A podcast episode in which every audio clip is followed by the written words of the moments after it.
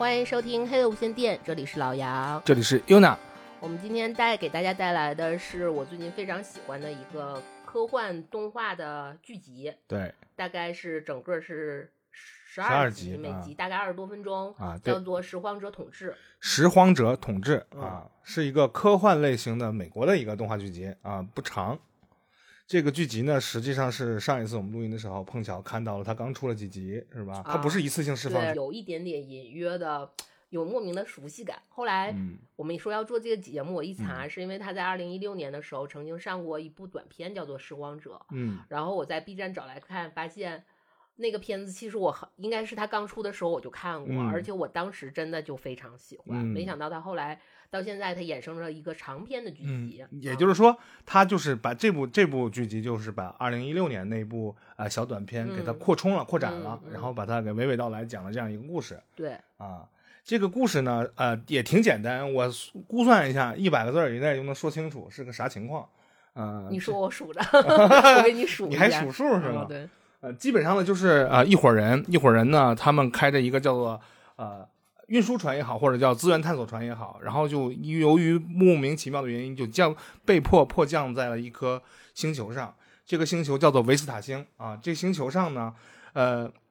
有着各种各样奇奇怪怪的各种生态关系和物种啊，它里面这个超出你想象的这样的一种存在在这里面。然后呢，这个人他他们这个被迫降在这儿的时候呢，他们这分了几股势力，就是人都分散开了，有人被困在了船上，有人呢是呃被迫的去呃求生，对，有人被迫就驻扎在原地防守，是这样的一个故事。但是这个船上的没几个人啊，到最后他们发生了一系列匪夷所思的一个故事之后，我们的人类在这个地方扎呃就怎么说呢啊扎扎上了脚跟，然后就开始。这样没羞没臊的在这上面生活下去了，也没表他们究竟能不能逃离开这个这个星球，等等等等之类的事情，就是这样的一个大设定啊，这就是故事一个大概的一个剧情走向。嗯，你点了点头，够不够一百个字儿？够不够？应该是不够啊。嗯我觉得我们今天要说这个剧，是因为它里面像你刚才说是分几波人降落在降落在的这个星嗯。球上，实际上就是他们最开始是这个运输船，它因为改变航道，然后发生了事故，然后他们是三，等于是降下来很多逃生舱，但是只有三个逃生舱的人是存活的，最后是能看到，因为他后面去找那个电池什么的，你会看到也有死，就死死在逃生中在那儿的人死死了的人。所以这三波势力一一波是算是，我觉得他这三条故事线设计的都特别好嗯啊。一波是船长和厄修拉，就是山姆和厄修拉。对，船长山姆是个老头儿，嗯和厄修拉是一个中年女性。山姆长得就挺像，还有点像肯德基爷爷那个劲儿，只不过没戴眼镜儿。有点有啊，对对，啊那种白胡子，然后是一看起来就很靠谱的样嗯，子。看就那个种就是很船长的那种舰长，就我们看到传统的那种非常有担当的舰长的那种大的一个 captain，对对对对对对，然后还有一个另一条线是，相当于是当时他在船上是他的运输工的运输负责运输的一个工工长啊、对，类似于类类似于工长这这么个角色。对。对嗯，但是他他比较幸运的是，他带的装备比较多，他还有一个机，最主要的是，其实他跟他互动的是那个机器人，对，还有一个 AI 机器人啊，嗯叫做 Liva，李啊李维啊，李瓦啊，李瓦，啊对对，叫李瓦是李瓦，他其实叫李瓦，然后很多人管他叫李维。然后另一条线就是，照其实你在剧情的随着剧情的推进，你就知道，发现是最后的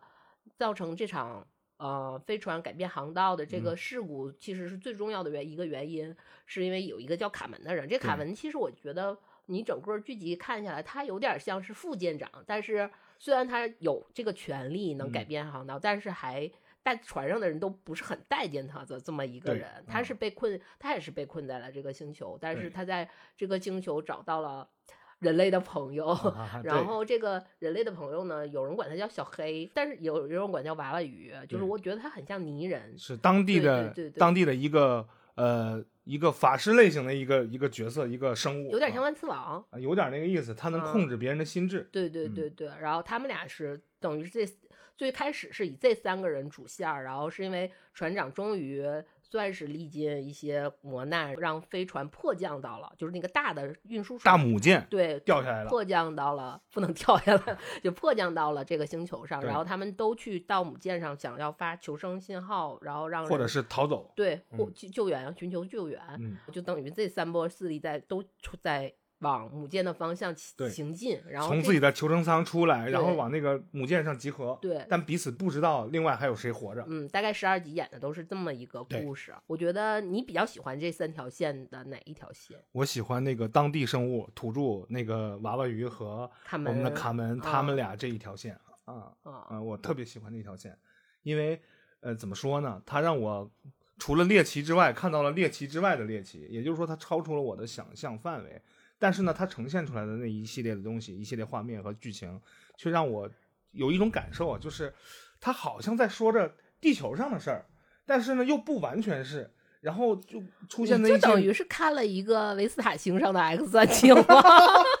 有查教授带着，有点意思啊，就那个就是在那颗星球里面有有无数种物种，因为那里面我们大概我算了一下，得有二三十种嘛，它有不产呈呈现不同特性。但是呢，它的那个娃娃鱼伙伴更像是一种无敌的存在，就是它可以进化，它可以学习，它可以控制，然后它有它自己的一些求生之道。但我觉得这个星球它好像是应该是凌驾于所有的物种之上的那么个东西，但是呢，在那里面又显得很弱小又很可爱，然后怎么说呢？就和人类碰撞的时候，就发现它的这样一个进化路线，让人觉得好像哪里眼熟，好像说的是不是人类自己这样的一种感觉，所以说就会把卡门这样单独自己一个人和这样一个生物放在一起，做的做成了一个一对 couple。我觉得就是你喜欢卡门这一块儿，也是这个片子除了这三条很细致的人物线，然后嗯他们一个寻寻，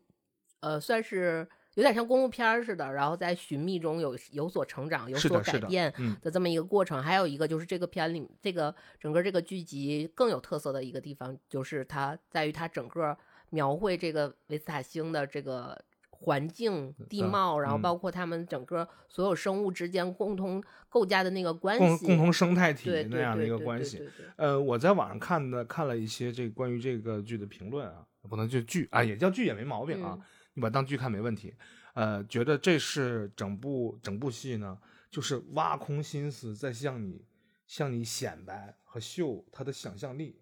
这个东西我就觉得有点可怕的，因为这种创造力就是而且他描述的就很详实，就就不是详实，就是嗯把每一个你认为不合理的东西卡的严丝合缝，然后你就觉得一切都那么的合理，嗯。就出现在了一个维斯塔星上。对，它啊是就这个设定，这个整个这个生生态系统的这个构架和设定，就非常就比如说，我觉得做的比较好的，比如说其他类的，比如说像是呃《阿凡达》，嗯，应该算是，但是《阿凡达》花了很多钱，对就相对于 体量不一样。对，相对于《阿凡达》来说，其实用二维的这种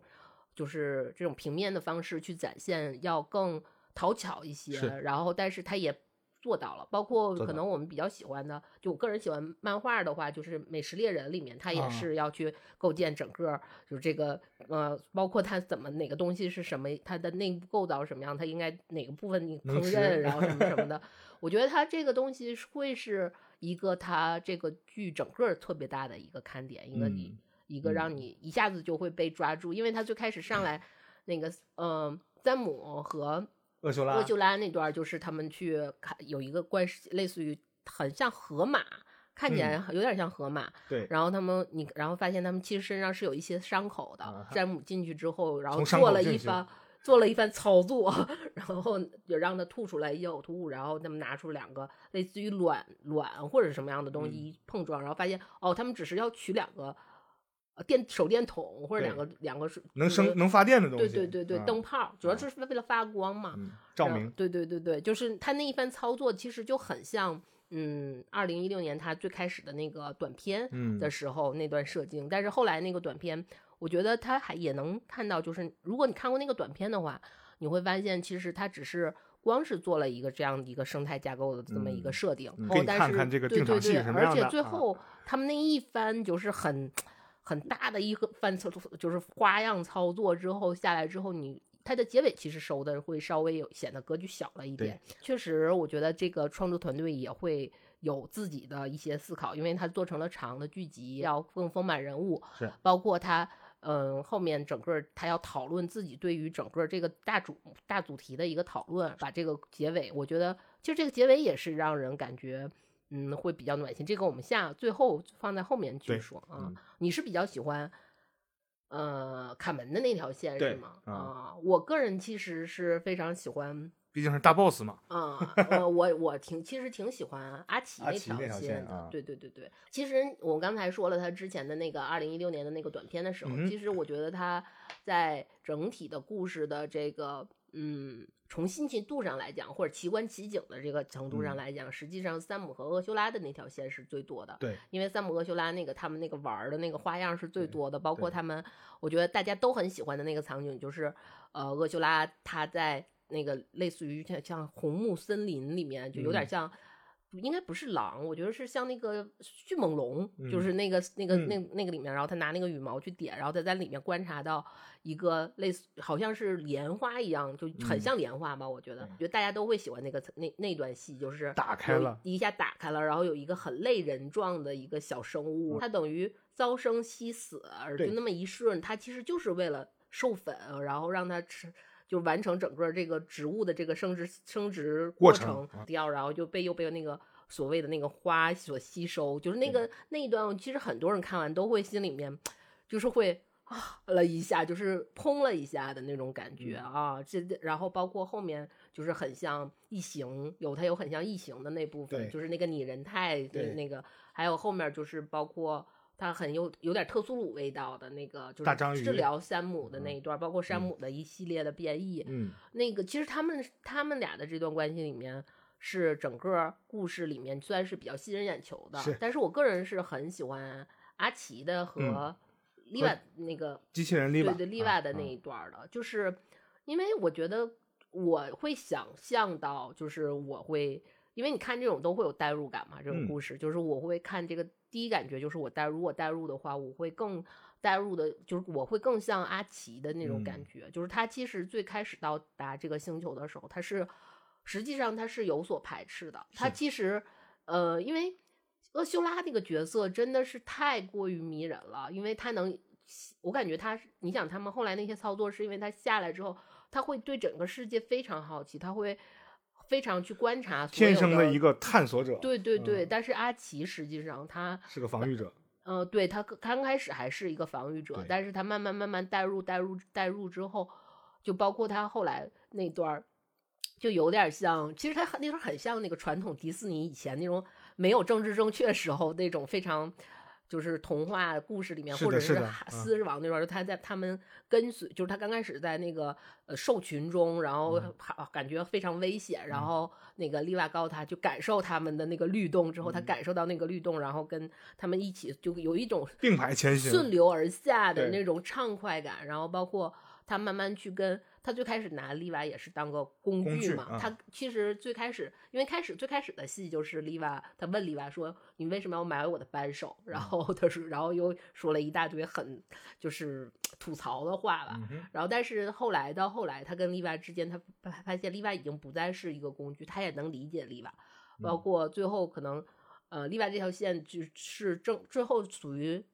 把它变成了一个大团圆结局，一个拯救线，是嗯。一个，而且，呃，我觉得它也代表了一个，我觉得是一个现在新的对于 AI 的这种片子的一个。呃，一种探索的角度，我觉得新的新的思考、啊新的角度，因嗯为我们以前看，包括前前面就是最开始利瓦买扳手啊，或后来比如他们躲避风暴，然后他们去到那个像嗯小伊甸园的那种、那个那个场景下的时候，然后就是你利瓦会他他会发现利瓦在跟他之前就是不在他不经意间，其实做了很多事情。嗯其实按照我们以前就是那种，比如说对 AI 会保持怀疑、保持警戒警惕的那种嗯的话，你就会想是不是他马上就要下一秒可能就要反水，对对对 要怎么样了什么什么的。但是实际上到最后是 AI 拯救了人类，嗯对，就是他以我觉得他现在其实，你我们再回头想想，好像其实很多我们现在很多已经有一部分 AI 的这种片子，然后它已经是说不是说我们要去警惕 AI，我们要去怎么怎么样，嗯是因为我们现在可能一是我们真的现在技术，大家对这个 AI 的技术有一些了解，然后嗯我们发现它其实有一定局限和它能帮助人类去做一些事情，我们我们可能在心理上是跟 AI 有一些和解的。是的，对，就是它，我们已经不再把它变成了一种阴谋论，对它已经。其实他虽然他现在还是掌握在某些那什么人的手里，但是我们现在还 已经不会说那么敌对对，那么跟他敌对，那么嗯去怀疑，那么质疑他了。就是这个还有一个有意思的事儿，是你仔仔细思考了一下他们那段关系之后，你又会发现，其实也并不是完全的和解。嗯，就是呃，我们可以说一下这个，因为我刚开始说他这个整个的名字叫《拾荒者统治》嘛，对，对，就是其实你看下来整个这个剧，我觉得这个剧可能看的人少，也是被这个名字有的是拦在外面了，就是你感觉它是不会是一个。就是捡破烂儿，就是捡瓶盖儿，对的那种那种，其实不是，就是你全片看起来好像跟拾荒者没什么太大关系。然嗯后我觉得，嗯，更多我我认为他可如果改名字或者，但是可能也不会有很很很诗意，或者是嗯能那么，但是他可能更多像叫呃细菌统治嗯啊、嗯，那你那那么说的话有点太白了。对对对太对对白了对对对，他因为他扣到题上啊，扣到题上我觉得让我理解就是，其实最后是细菌的统治啊，对啊啊，是的啊啊，这根儿上是这样，但最后整个的结局，你从外表外外化上来看，嗯就是这群人占领，也不叫占领，就和这块和这片热土维斯塔星球同化起来了，然后这些人统治了这个地统不叫地球，统治了这颗星球。因为我这个我们可以说跳出这个剧说一个题外话，嗯就是我经常有朋友就就好像觉得我并不是很焦虑，就是感觉我就是没有现代人所谓的焦虑和嗯所谓的内卷，然后怎么怎么样。其实这个里面有一部分原因也是跟这个剧集跟我很契合，就是一下子合到我的点儿上了的一个嗯原因，是因为我在其实，在某很深层次的角度上来讲的话，我会认为。其实我做的很多决定，包括就是我们周围的人做的很多决定，并不是在于是我们个体，就是或者是我们的意识所做的决定。有你有一种被操纵了的感觉。我不是有一种被操纵的感觉，是因为我是觉得，就是我是相信细菌，就是你其实人体身体里面是会很有很多，我不是说病菌啊，就是细菌、共生菌啊对这些菌群，嗯它实际上是会影响到你的决定的。好的，然后我其实就觉得我跟他们是共生关系，然后所以我把我有一部分的原因都交给了他们，所以我会觉得就是就一下子感觉我们是共生体嘛，呃，所以没有人否认这一点，他一直都是共生的。我所以，我这个责任和那什么是共担的，就是我一半儿他一半儿。你这有点像把锅甩给原原生家庭的那种感觉。不不是这个，咱们就不深聊了，因为会可能会也能深聊，我刚我跟你聊，我跟怎么回事啊？嗯原生家庭是对于你来讲的话，还是外在和环境的一种判断，嗯但是你的共生菌也帮你做出了另外一种决定对。对对，就是我是觉得这个就是我们俩有一半一半，所以我其实帮我消除了很多焦虑嗯和所谓的内卷。然后回到这个剧的时候，因为这个剧其实我刚才就说它很像叫细菌的统治嘛，嗯所以我觉得它跟我其实对待万事万物的这个变化，或者是对待这种嗯选择，其实它是有一定契合点的。所以我就包括这，也就是因为我为什么那么喜欢，就是丽娃和就是阿奇阿奇的这条嗯线的原因，因为最后也跟我的落点是一样的、啊。然后我们就说到他最后那个，就是我们不只是说我们对于 AI 的一个重新的一个认识，呃，你说你你所喜欢的那个卡门和嗯那个泥人的那条线，嗯他们俩那条线实际上是，你感觉前期好像是那个就是所谓的娃娃鱼或者泥人，他会控制了卡门。然后，但后期好像就是他吸收了卡门之后，他又被卡门所影响到很影响影响，然啊后他们就变成了一个，共生体，但更多好像是在卡门在起更主导的作用。主导的是的，是的啊嗯，，就是有点儿刚开始被 PUA，后来被反 PUA 的那种状态，是的是这样的一个情况。然后还有类似于这种关系的里面，就是呃，厄修拉他们那一段，尤其嗯山姆遇到过很多次。嗯厄修拉那种关系，就最开始的那个拟生态的那个，嗯。就是他们是采取了那个啊山姆的基因，对，啊。采了山姆的基因，然后孕育了一个拟态的山姆，包括他们帐篷都烧没了的那一段。最后那个克苏鲁大章鱼的那个，就是土内丹，所谓土内土土内丹啊 土内丹、次内丹。我感觉其实它跟呃例外身体的那个细菌，它都是做一个选择，但是实际上好像在后来你会，如果你多一层思考的时候，你会发现实际上这个东西就是变成了他发现人类好像并不是最佳的选选择目啊标，啊，最佳的选择目标其实是里瓦，对，啊因为是这样的啊，这个剧情呢来说的话，大 boss 应该是那个娃娃鱼和那个卡门结合体、啊嗯，他俩是大 boss。然后那个这个结合体，他使出了最后一招，想要嗯。控制这个 Liva，、突然间杀出来的 Liva，然后呢，会发现一个啥问题呢？这个 Liva 它这颗 AI 机器人的内心没有善也没有恶，十分之平和，就是很平和那种状态，没法控制。嗯所以说，这个可能是他们那个生态是有意志的啊，就特别索拉里斯了，生态是有意志的，就把这个要一种是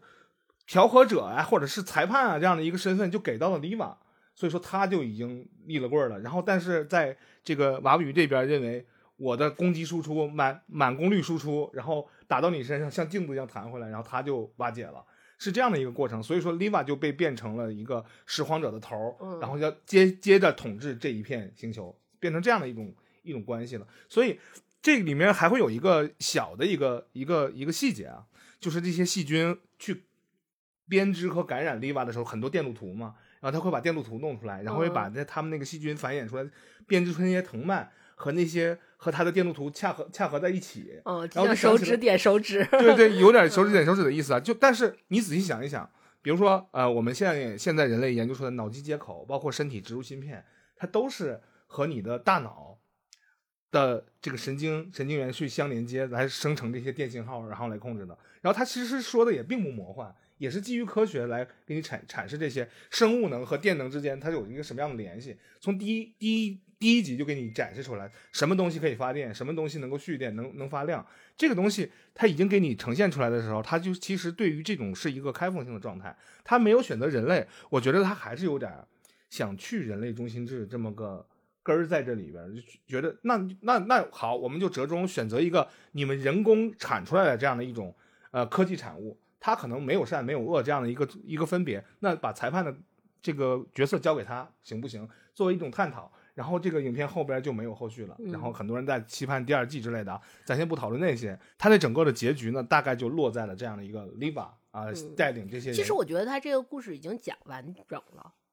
他不需要有第二季再去讲。你要再讲的虽然话，就不是这个故事了。虽然是个对，已经就可以换成另外一个故事。虽然它也是一个开放性结局，因为逃出去的人带走了一个丽娃小丽娃，对，这个小丽娃又面对了新的种族，对他是因为他们带走了那个星球之花嘛，就有点像宁静公主，你不觉得那个花儿有点有点有点像哎宁静公主？所以它好像是个开放结局，但我觉得这个故事已经讲完了，呃，闭合嗯上了。嗯，这整个呃看下来的话呢，呃，怎么说呢？这样啊，我能这么来评价，分三条线嘛。你刚才我们在在之前就对接的时候也去聊了这个问题。第一组呢是我们的船长 Sam 和这个厄修拉这两个人，他们是一个呃探险者、体验者、呃这个开拓者这样的一种、嗯一一一种角色。他们这整个的一个剧情呢，就是看起来特别华丽，因为他们华彩的部分特别多，所有看点都在他们身上。然后呢，要转到阿奇和这个李维，然后里瓦里瓦他们俩身上，他们俩呈现出来的是，呃，我一开始是一个敌对的状态，但我被拖入泥潭之后，我要怎么样去和这个东西共生？然后我依然是我。那在这个进化的过程当中呢，那个呃阿奇他的内心实际上是发生了一些转变的，对于 Liva 的转变，对于这颗星球的转变，都是有一个明确的一个转变节节点的。我觉得这个东西也是很好看的一部分啊。这个看感情戏的时候，你看到这儿会很受感动。还有一个就是第三条线，第三第三条线呢，实际上我个人认为好像是这个娃娃鱼还也好，还是这个这个生物也好你就，说你爱万磁王就完了。这个万磁王呢 嗯，但是它能，它不仅仅能控制金属，它能控制肉体，什么都能嗯控制。这个这个情况，它更像是重新演绎了一遍人类发展的的这样的一个历程，对对，极其浓缩在这么几天之内给它演绎了一遍，让我好像看到了更加 能够思考的一些东西。一开始嗯控制这个呃，控制这个呃，我们的卡门，让他去收集一些那些小小的小型营养液那样的东西。后来又开始吃素，后来吃肉，吃肉之后进化了之后又吃上杂食，非常快，对，非常快，非常之快啊，非常之快，让人瞠目结舌。他可能把人类演化的这个过程快速的就给你说的这么短，让你觉得他们之间发生的这些变化。那也就是说，然后包括用人类腐蚀人类，对，嗯这个其实是有点可怕的，因为这个确实他说的是真事儿，嗯，在人类是期间也有这么一段历史啊。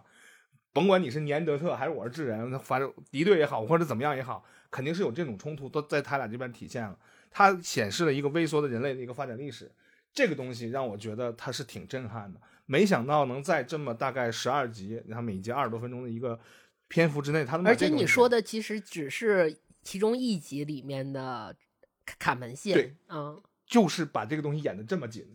我觉得他把这个东西演成这么紧凑，实际上他还是有他的目的在的，因为他有大量的细节去充斥着这些这个你这个节奏跳得太快了这样的问题，他有大量的细节去描写这个，你就会看得很详实。这个是他高级的地方，也是比较费钱和费脑子的地方。嗯啊、很多人都在夸这个这这部剧剧集的时候，很多人第一时间先夸的就是这个奇妙的想象力和令人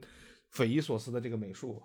因为他那个风格有点像二零七七的那样的一种状态。嗯、我觉得更像莫比乌斯，哦，有点像莫比乌斯嗯莫啊，有比乌斯、宫崎像像像骏的那些像像像嗯啊，但是尤其是那个阿奇骑机车，骑机车在那个那什么，对拿一个啊这样的那对个对对对对，非常还原。特别好玩，特别好玩，因为它那边可能是那个维斯塔星球上的生物，可能更多的依赖于声波频率去沟通、嗯或者去呃输出信息，然后它有有控制同样的这样的一个声音的一个装置，然后去用这个来利用那些生物趋利避害。我觉得这个也是人类智慧就。这可能有人说叫两脚兽嘛，嗯呃，就人类趋利避害的一种方式，在这里面去扎根儿。他做了一个超级嘉年华一个大大星球的一一种体验，就让你看到了每个人都是怎么做的，每一伙人是怎么做的，包括人类的选择有什么，当地的生物选择有什么，他们的生态是怎么活、怎么繁衍、怎么去这个进行同类竞争。你记不记得还有一趴是同类竞争那一块那一块？嗯马上那个人就快死了，然后他们两两只同类的动物打起来，为了抢夺猎物，他才食物啊，他才对他才得以逃他逃逃脱，但虽然逃脱逃到另外一个一 另外一个人口里边去了嘛，但是这整整种种做下来之后，他真的是用紧凑的剧情给你展示了一个巨大的、陌生的一个很魔幻的一种是星球上的生态是怎么运作的，这个东西就挺好玩。我估计他应该请了大量的这种呃生态环境的顾问。来去做了类似的一些照比，然后去对，实际上它里面很多就是比较着着墨描写的这些动植物，嗯你其实跟地球上会找到相关的东西 啊，嗯每个东西都会找到相关的。啊所以，嗯，就是你会觉得，因为咱你记得咱俩是共同看了第一集，在看第一集的时候，我还在问你，因为这个他们降到破降的星球有一个问题是，就是可能因为你我们看传统的这种科幻片儿习惯了嘛，就会嗯。说啊，就是水也能喝，空气也能也能吸也能吸，就是嗯。完全好像没有任何问题这种情况，这个可能会让很多人觉得这个会变成一个所谓的对一个 bug 或者是逻嗯。辑上的一些小瑕疵，但然后包括我们也会带入，因为最开始我也会问你，我说，你看如如此相似的一个生态环境下，那么他们的进化，你记得我当时就问你嘛？嗯。我说他们的进化会进化的如此，就是我也知道，就是其实进化它像一个一个大叉大树叉，就是嗯、可能这个地方点点了一个什么，然后就就就跑歪了，嗯但是就会进化成如此神奇的，就因为他的想象力给人的那种嗯，震撼嘛，然后嗯。就是说它会进化成这个样子吗？就会有在第一看第一差别这么大，对我就会有这种感觉，啊，会嗯比会比这个还大。对会，但是嗯。你也是跟我说会，我也同意会，啊，但是还是会会被那种想象力所震撼的，嗯啊，因为这颗星球有你这样嗯。和我这样的人，也有楼下的槐树，嗯。啊，就同样一颗星球上，同样的环境，就能进化出来这样不同的生物，这也是挺正常的一个事儿。再有一个，还有一个好玩的事儿，就在这个片子里面，我另外体验到的一个咂摸出来的一个一个味儿，就是在我们这颗星球蓝色星球上啊，可能把动物界和植物界分得非常开，嗯，啊，但是在看到他这个厄修拉去看莲花那一趴的时候，我就觉得好像分的也没那么开，你也不细菌，我跟你说，我是相信，我是我如果因为我虽然无所论，但是如果你说这要信个教，我可能信细菌教，就是虽然是一个处女比较洁癖，但是会信细菌教啊。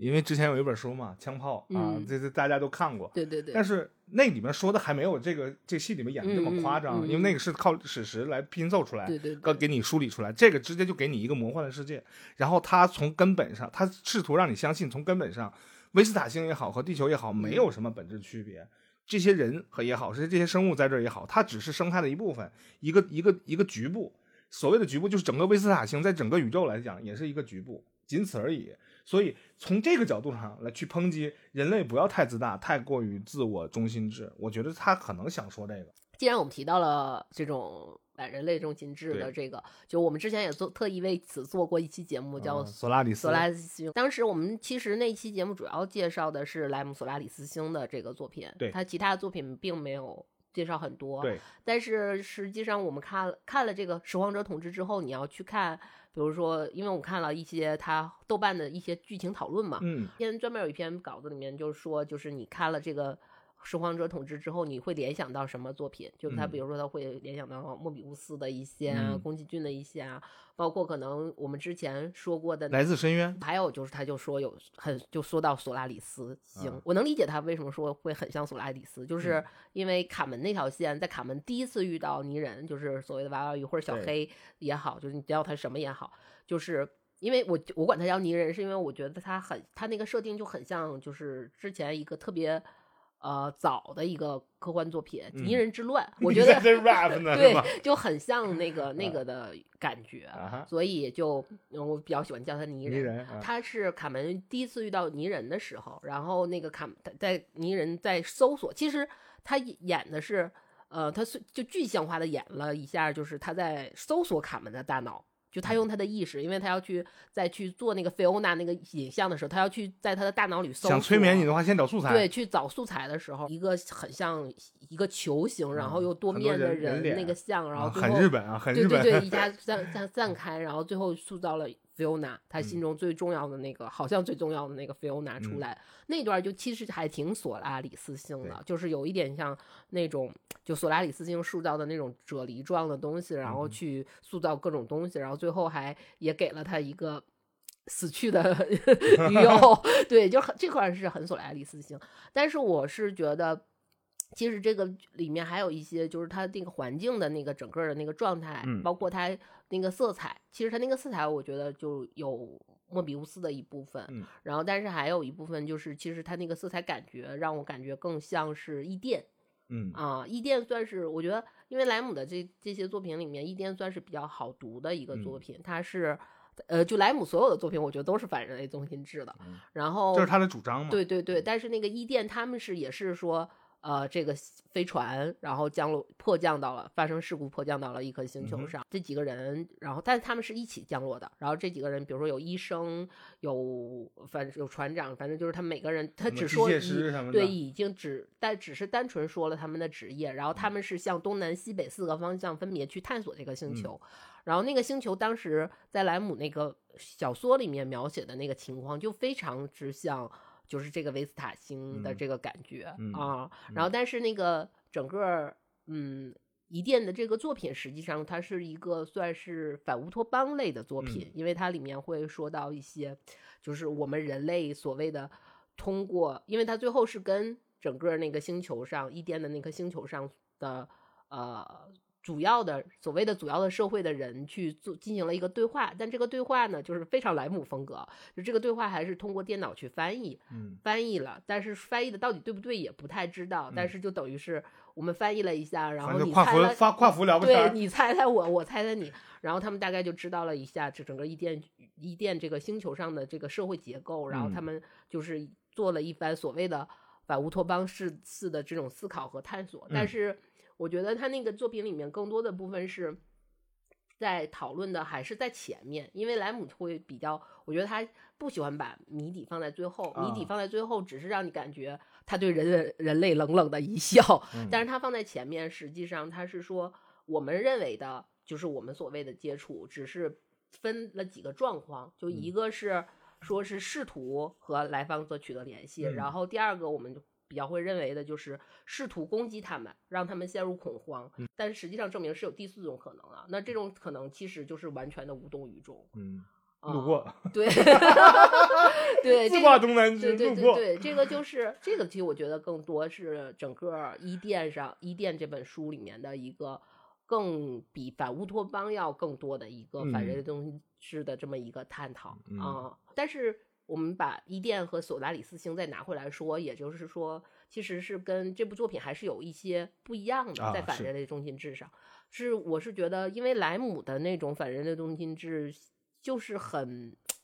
也不能说冰冷吧。我觉得本身不能说莱姆这个人冰冷，就是是因为他可能确实太过于鹤立鸡群，或者是我或者是怎给么样我的感觉，他有点像那种啊、呃像 Liva 在里边那样的一种一种状态，就是嗯无无所谓于冷或者热，我就没有温度啊，我就是这样。我只是说了这件事儿，嗯也不冷，不是说什么冷冰冰。对于你来讲可能冷啊，你们人类可能觉得是冷，但是我来讲的话，我就是在，我从开头不是我我就一直在说这件事情。我说的那种冷是，他是会稍微，因为他的思考会很尖锐。我说的那个冷，就是他的思嗯考太过于尖锐，会刺痛作为人类的 我们，这人人类芸芸芸众生的我们，嗯他是会刺痛，但是那种刺痛其实因为人也有那种受虐倾向，他也会觉得很爽。我我看莱姆的感觉是这种嗯感觉，但是呃，《拾荒者统治》这个作品，它我觉得它恰好相反，对它虽然也是有一些反人类中心制的这种探讨的，嗯但它实际上是一个非常温暖的作品。我觉得它，因为它除了反人类中心制的部分，它有歌颂生命。他所谓的这个生命可不单单指人类的生命，对是所有对，就是在反人类中心制的情况下的整个大的一个生命。，他在这个这片热土当中开出来了这个所谓真爱生命的这种这种这种不是真，爱生命，我觉得就是是歌颂，对，就是歌，我觉得它很像就是，生命真伟大的一种。嗯，也不，你要说这位，就是你不能给它冠以别的词，冠词去冠概括它，一旦你盖以什么词，都会让你觉得你的格局变小了，你不会有，是不是有这种陷嗯阱？就我觉得它是一种在歌颂生命，它是一种赞美生命的叙事诗形式的，嗯因为他们三个人实际上是那种很公路式的。公路片儿式的那种行进状态下，就这三段儿，而且它每段儿切的其实挺挺挺愣的，就是就是是这个事儿发生完，然后他咵一个转场就切切过去，他没有花开三朵，先暂表一时，然后突然间就表另外一枝。对对对，就是嗯这种感觉。所以它是这种完全是，我觉得是像这样的一个形式啊，像叙事诗形式的这样的一个作品。给我一种什么感觉？就是有一点儿是在如今政治正确在美国这么这么按照我们这边的嗯讨论、这么左的一种情况下，他们那边就有啊。可能按我们这边这么左的这一种情况下，他们生出来了一种这样的一一部这样的作品，他无论乎讨不不是说讨论种族的问题，嗯，种族都是最最卡拉米的一种一种视角。他讨论的是，只要你能活着，甭管是生物、植物，我都已经给它动物，我都给它模糊化。就在一个同样的一个环境下生存，怎么能找到一个叫做生态的均衡，或者是你们相处的一种均衡？他讨论的是觉得这个东西。不是活着，因为其实大家最喜欢的那个场景，就我说那个开花小人儿开花的那个，它其实包括死，就是你所谓的这个生命是不从生到死，它是包括死亡的，它也会，我觉得它这它这些东，它因为它全都包括了，所以你才会觉得它非常我这这段是有点震撼的，有点有点东对。，不是是，我觉得这段其实大家基本上，我觉得看了，如果你看过这个片子的话，大家都会在这段的时候会啊一下这种就是那种这种感觉一下，我在看到这一 part 这一 part 的时候，我就觉得有一点澎湃啊，这种澎湃嗯有点第一次看小蝌小蝌蚪找妈妈那个动画片的时候 为什么小蝌蚪找妈妈？就是这么有一种澎湃就就就 嗯无论是从画面表现，还是说它传递出来的情情感信息来讲，我是觉得有一些澎湃，就是那个那个那个像小小小小青蛙还是小什么一个小绿绿色的小人儿，嗯，他真的是戴尔蒙，对朝生夕死嘛，嗯然后他知道他的存在就是为了某种怎么说呢使命，嗯，对吧？他的使命而且就是会有一种。就是他那个特别棒的地方，还是在于，就是他最后他马上就要死了的时候，他好像看瞄了似瞄非瞄那么一眼，就是你不能说你他看了，他看没看到我，然后，但是他就是你不知道他到底是不在不在意其他的观察者，嗯，但是他完成了他的一个一个一个过程。我觉得那个是那种过，这个是他又好，他好像是在对全世界，但他又是非常私私人、私密、非常个体的的一个行为。就是他那个寺庙，我觉得最棒的就是他那个寺庙飞喵的那个其个实就是画。线没画齐，有点什么感觉嗯呢？就是厄修拉对于刚才我们说的那个小人儿也好，还是小人儿对于厄修拉也好，彼此都是彼此的过客，就是路过的关系。然后，但是从画面的、从剧情的那个呈现来讲的话，然后呃，厄修拉出来碰到 Sam，他看到这一幕，他说 "It's incredible"，就太不可思议了。嗯，对于他来讲对，因为所对所有人，所有人看到这一幕的时候，都会有这种感觉的。我也可能是我们道行不够，就难以用语言去形容这种状态。我也不知道他剧本因为我会怎么写。呃因为我觉得是这一段，就是因为他那个眼眼神，就那个似喵非喵的那个眼神，会给你感觉，就是如果用那种，因为画画，就我用画画做比较的话，嗯我会觉得就是。因为比如说我们去画画，我们最最开始，比如说我们之前说我想学画画那节儿，我们是最开始追求的是像，像是仙灵儿，画是像哎，对对对 对，但是实际上，你像那些呃所有伟大的作品，它其实它是有一个非常严谨的构思和一个很很什么的底蕴，但是其实还有一部分作品是它真的是那种神来所谓的神来之笔，就是那种非常偶然的巧合，它可能会变成整个人类之光的那种 你一说这个，我就想起高晓松了。他形容他写的某一个作品，他说这个事儿跟我没关系。嗯他说好像是神握住我的手就写了这么一段，跟我一点关系没有。我大脑一片空白，我也不知道我为什么会写这个。你让我今天说出一二三，抱歉，我真说不出来，我也没那才气，咋就碰巧出来了？那可能就是神来之笔嗯的一种诠释。我觉得他这个说的好像是有点道理，但这种神来之笔，但是放在高晓松身上就没有道理。对个对对对，换个人可能就有道理了啊。我不是仆人啊，他也不是英雄啊，对，有点这个意思。嗯就是整篇整部片子看起来，就给我呃看着不疲劳的一个重大的原因呢，也不是剧情，因为它剧情来讲一开始挺散的，大概大家就知道三条公路就嗯通向罗马，对吧？那个坠下来的那个飞船罗马，但是呃整体的一个过程和观感给我最大冲击的是它里面的颜色，嗯，这个是我想着重说的，啊，那你就是很喜欢莫比乌斯，好鲜亮，啊 那种鲜亮是一种。不是喜悦，也不是恐怖，也不是渲染什么气氛，就它就是莫比乌斯真的就是大 师啊，放在那儿，放在谁都喜欢，对对对，但是世界上会有这种很让很多人都喜欢的东西存在，我觉得还是还是一个挺神奇的事儿。嗯因为我细菌在作怪。对，因为哎我们都拥有同一种那喜欢那种颜色的菌吧。之前他说的这个事儿，我们台长说的这个事儿呢，就是我之前看过一个小科普，很多很多年前，在抖音之前。你说是不是？这事儿能解决？好像能解释万事万物。他解释了，就是一个家庭当中嗯啊、行为准则什么的可能会嗯互相影响，比如说血缘关系，比如说你儿子像父亲，这很嗯正常，这没关系。但是夫妻之间也会越来越像，是能是也能不能是他们的生活环境，比如摄入的细菌、接触的东西对太过于相近了，慢慢就调和成了一致的选择，是。有这样的一种猜测。对，啊，你这我我相信，我相信啊，那也就是说，我们家的 Siri 和你们家的 Siri 都不一样，对，有可能有这种影响在，它只不过是这个就像其实最简单的一个举例子就是每次比如说我做了什么，嗯。然后相同的食材，嗯，小六六站在旁边看，然后在这儿吃完，然后回家复刻一遍，对，而且是就是加水，点火的事儿，对对吧？对它就不一样，这个很奇怪。你要非说面食这个事儿，比如有人说面食其实揉了你自己的那种手皮啊，或者是汗啊，有一种特别的味道，这我能理解。白案师傅他挣的就是这份钱，再有他神奇的面肥死死。掉的细胞们 在吃，你说你吃的是素，我咋不信呢？对吧？但是我能理解。但是你说这种戴上手套，对吧？同一块菜板借回家，然后同一个锅，或者就在你家两个人分别做，嗯，它味儿就不一样的嗯情况，也有可能是你扰搅动它的时候，你的细菌，怎么怎么说都很恶心。哎呀，这这不这轱辘掐的对不？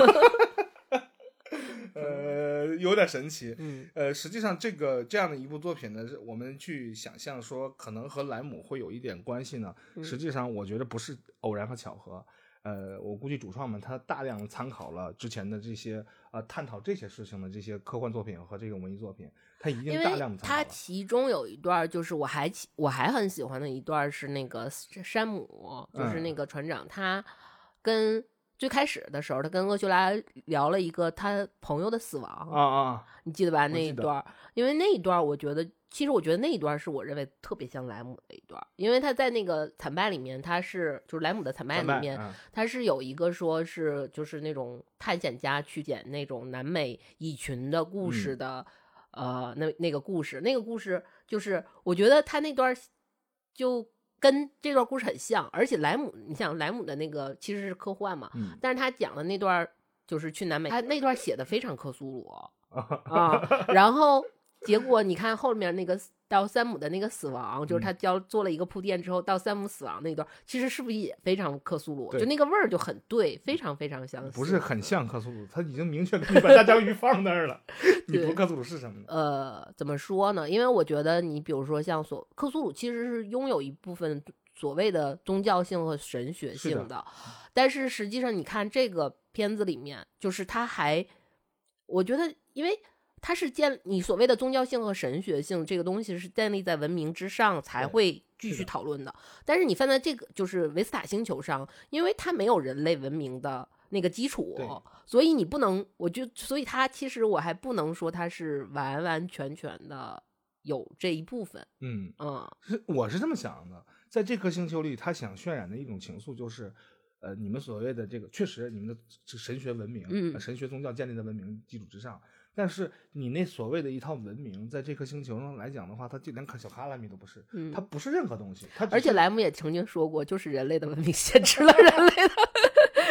就是它等于把路走嗯窄了的意思。呃，不是走路窄了，它等于是你会认为它是一个所所有人类的基石，嗯，但实际上它就很像你在推石推石头滚山坡，你所有攻克的这些文明的南端和那什么都是，嗯，嗯，都西西弗斯了。对，哎，这个东这个这个东西探探讨的有点深了，挖的有点深嗯了。这不不不是哲学的问题了，嗯这应该是一个呃宇宙文，呃也不能叫文明，就是文明自路走窄了，就是存在这么样一种一种特性，就是它放在那儿啊、你用你试图用你的这一套去嗯解释它的话，你解释不明白，你不用试图解释了。人类没有说了试图之后，你的后面的话都没有了底气。就啊确实是没有底气，因为人类没有办法去想象自己完嗯全不知道或者想象不到的东西。对，这句话说的好像有点别扭啊，就是人类没完全没有办法去想象你想象不到的东西。嗯啊，但是文文明这个事儿把你框死了，这从一定程度上框死了，你就没有办法想象文明之外那个圈子是什么东西。然后，所以大家就不是说固步自封啊，就是这是一个整体人类文明基石的一个舒适圈子里，待在这里是安全的。但是你又在可永远的去追求着文明，对啊，嗯，这是你唯引以自豪的东西。因为我是我这么想啊，行不嗯行？你看格局够不够大？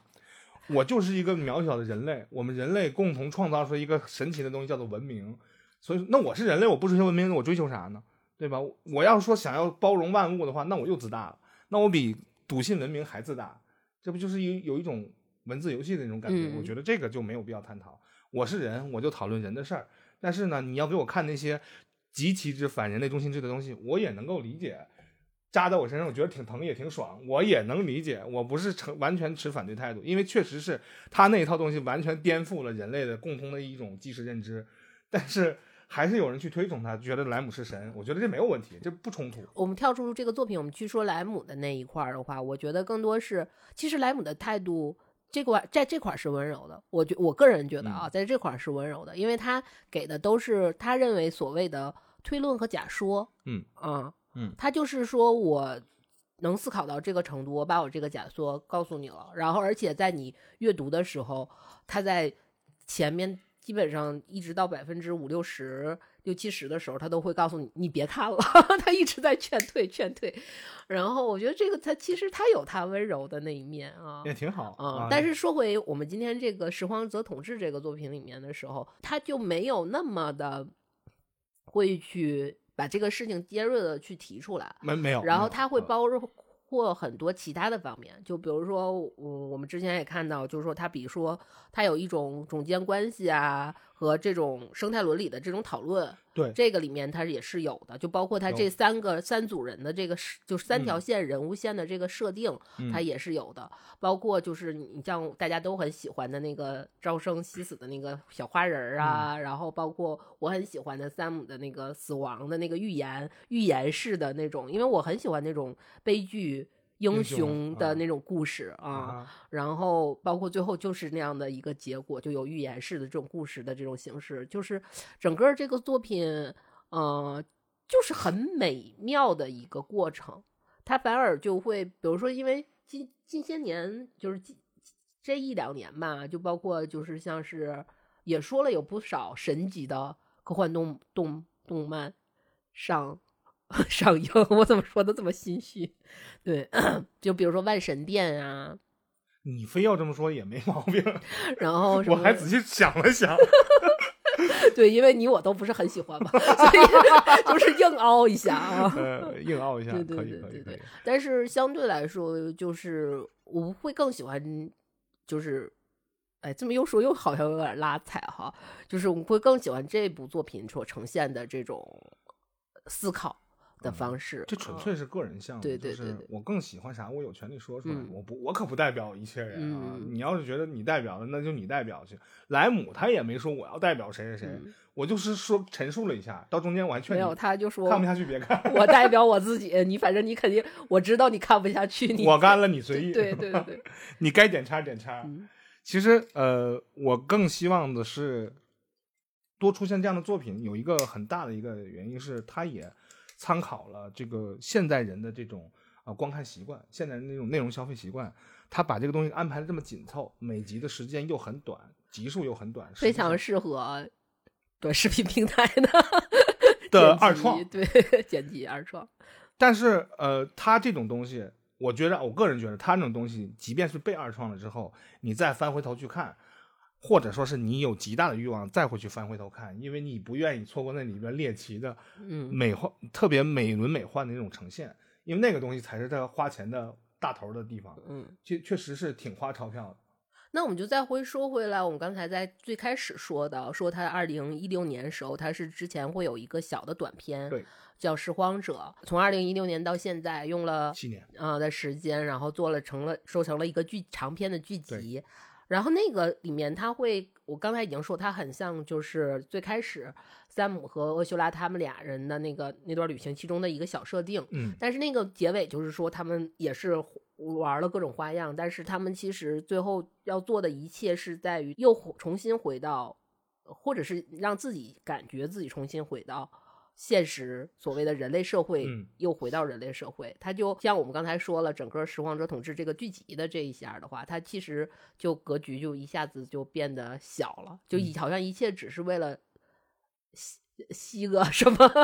不不良的啥，然后产生一些幻想，就是啊，就是让自己产生一个安慰剂，其实就是最后吸了一个安慰剂的这么嗯一个感觉。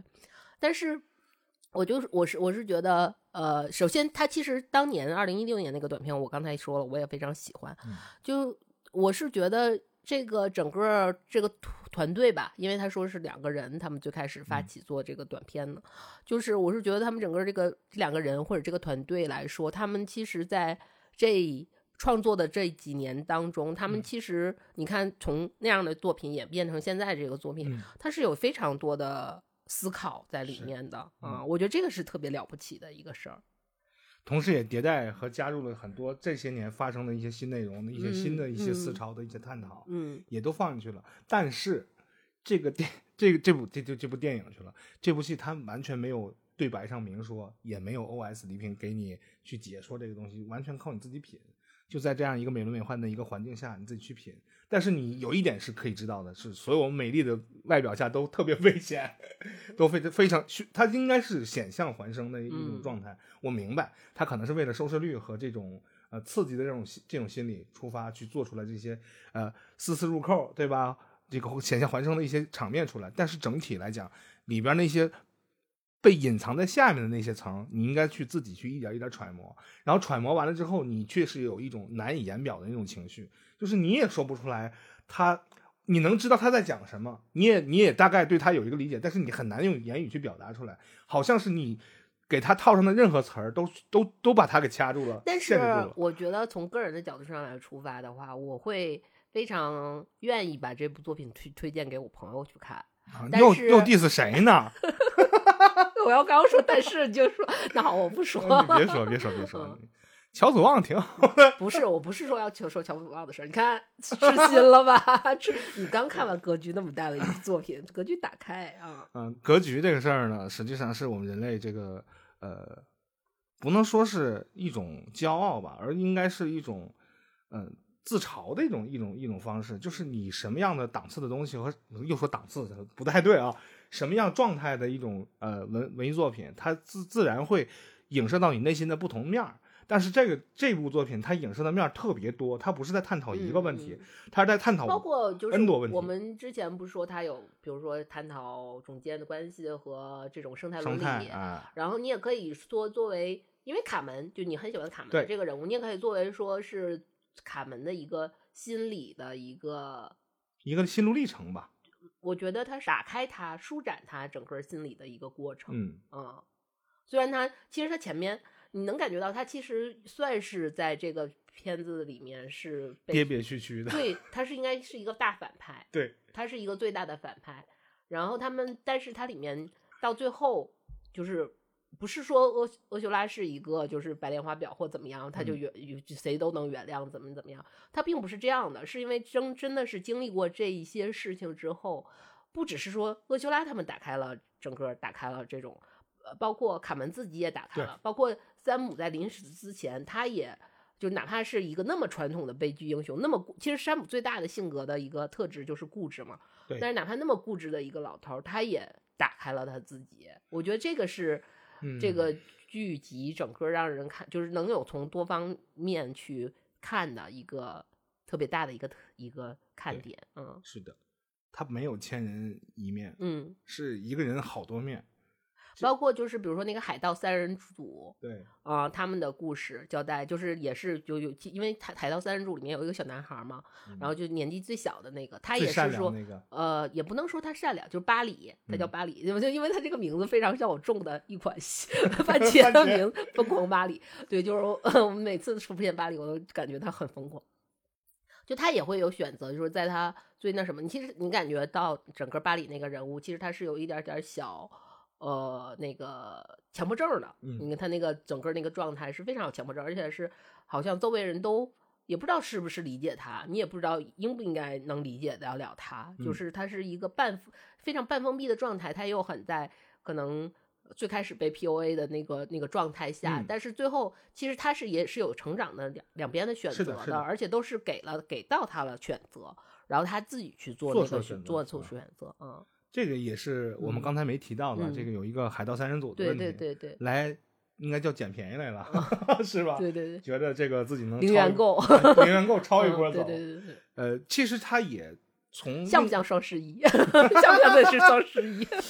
对，有点儿有点儿意思，他把他其实加这三个人也想更多的方向去呈现一部群像戏当中的不同的一样一个代表，因为的他那个出现是出现在后来大概，因为整个有十二集嘛，他后来出现在后半部，后半程嗯。是因为基基本上我们刚才说了，他们这三条线已经都已经算是比较闭环了，比较完整了，对。然后需要一个外来的力量去打破、去冲破这个关系，嗯。因为这，然后他这个关系冲破的也非常自自然，然后把这个关系打也重新打开，然后也能又引发了一轮新的思考。我觉得这个是挺和戏剧冲突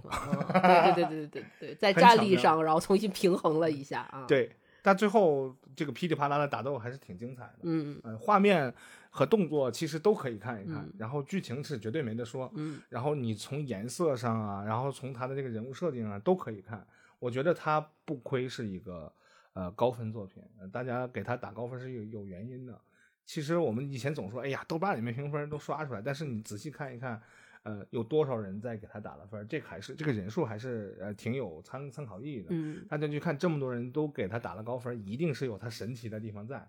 呃，我特别推荐大家去看这个片子，因为真的是短。我推荐的一个最大重大的理由就是短啊，没别的没别的诉求，就是短。嗯，因为你看之前我们说那个呃《最后生还者》的美剧，它的优点也是短，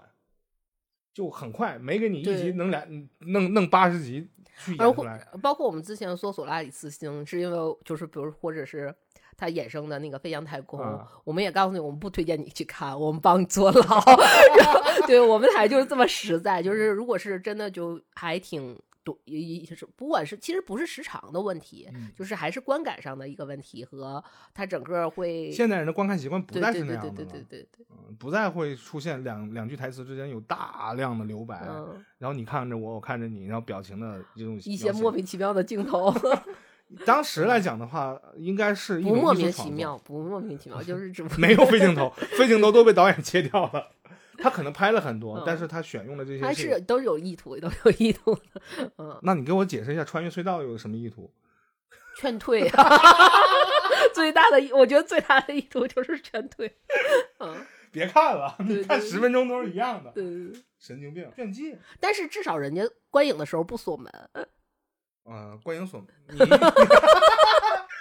说啥呢？你这是，这这奇怪了啊。嗯呃，今天这个我们给大家推荐这样一个片子的这个主要目的呢，就是希望这么不能叫猎奇，就是嗯它哪一方面都很优秀的一个作品出现，确实是让人令人欣喜的。因为我们之前经常讨论过一个问题，就是一个作品不可能是六边形战士，嗯因为它它这个确实是很困难，你的资金、人力、物力，包括你的时间都是固定的。但是这这那个那你说说这款作品的缺点？缺点是吗？嗯，缺点就是在于你刚说完六边形战士，那你就说它缺点。有缺点，嗯 缺点我认为是在于台词，啊嗯，，配音不好。我还蛮喜欢的。山姆的配音好，然后阿奇的配音不好，啊、丽娃的配音好，然后嗯那个我是很喜欢这种平非常平淡，然后就是可能是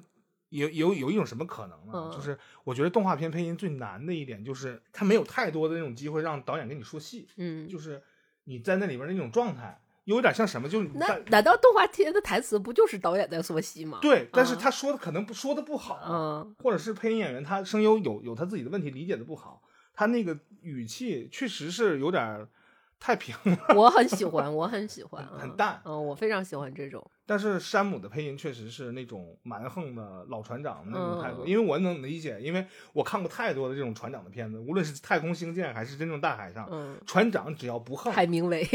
船长你只要 不横，你这一船人没有一个能活的，这是历史无数无数次教教育我们的。所以说他把这种情绪带进去之后，大家觉得哦，这个人物是立住的，因为所有的船长必须得这样，无论你在海里还是在太空里。因为我刚玩完那个《心灵杀手》嘛，啊然后他当时，因为他那个里面最开始那个南丁格尔出来，嗯二就是我说《心灵杀手二》啊，二南丁格尔最开始出来的时候，然后就是因为他之前的执念一直在绑在作家上嘛，然后他就说了很多作家，然后他前面说的作家就还行，就是洛夫克拉夫特，啊因为本来《心灵杀手》就是很新怪谈类的嗯。这种东西，然后最后他就说海明威，然后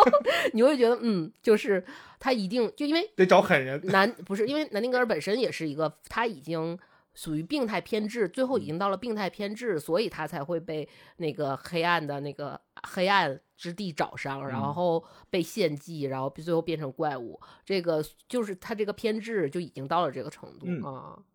所以还 就是你一说那些，你一说到他，我就会想到海明威，我不知道大家看没看过海明威的书啊，就是就挺阳光我觉得就这绝对是个铁汉麦克式的啊！对对对，人家特别狠他本身就是一个铁汉，个人就是个铁汉麦克。小的时候老师推荐说你这爷们儿看的书，你去看一眼。然后我就看了看了两本之后，我就觉得这人绝对不是一个普通人就能够呈现出来那种特质。嗯你得经历点啥，而且这经历点啥都得是那种为我特别喜欢，呃，这个有点跳题，就我很喜欢他最我最喜欢他的作品其实是那个《太阳照常升起》，啊，然后就是因为你读《太阳照常升起》，所有的，因为他描写的就是那种那个时代的是就是最繁茂的那个文文学圈子里面、嗯他们的一些日常，嗯但是也是有会有一些失落或者是什么政治啊、战争啊，或者是什么这些乱七八糟这些事儿的冲击，嗯。但是你就感觉，我不知道是因为海明威自己写的原因，还是因为他就嗯。是现实生活中那样，就是发生什么事儿，你就感觉他每天就是那些那些事儿，就像他脚脚边儿的空酒瓶儿，就 是那种你看没看过《呃一九八八挺回答》里面，就是德善不是啊，对，德善他爸每天回来踢蜂窝煤，他对待那些生活中的矛盾，就是德善他爸就回来踢的那些蜂窝煤的那种感觉。对，就是你呃，他好魔性。他给我的感觉就是，呃，对，这么严肃的一个作品，让我说成这样啊。呃但是感觉上就是那样的感觉啊。没毛病啊，嗯能我能理解，嗯你这个类比非常非常好。哎呀，行吧啊。今天这部戏呢，这十分推荐大家去看，嗯网上有资源嗯啊，呃，资源我们就不发了，这是不是 B 站就有啊，有了吗？，B 站直接就有啊。哎呀，还还我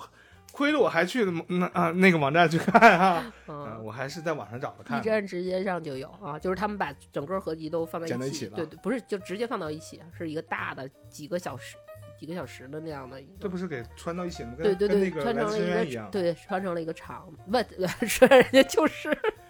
就是啊，对哈，不用分批，对，挺好挺好。嗯呃，这个还是要再说句题外话，那个明年期待的那个呃《最后生还者二》呢，这个我们会我们就回头录游戏节目再说吧。嗯然后不不不，关键不是，关键是它的《最后生还者二》的重制版要出了，你知道吗？哎，你们就不能做点新游戏吗？有什么意思呀？嗯，应对 PS 五玩家的需求嗯没了。P 我我作为一个 PS 玩家没有这个需求。但是有一点好处就是 PC 党你玩家有福了，因为一旦出现这种重制版的话，PC 也能玩啊，可以更高、更高清，然后这个粒子特效更加丰富的去看高尔夫的乔尔夫怎么被爆头啊，这挺好的。行吧。好那今天节目就到这里吧，感谢收听《黑无线电》，这里是老杨，这里是尤娜，拜拜。拜拜。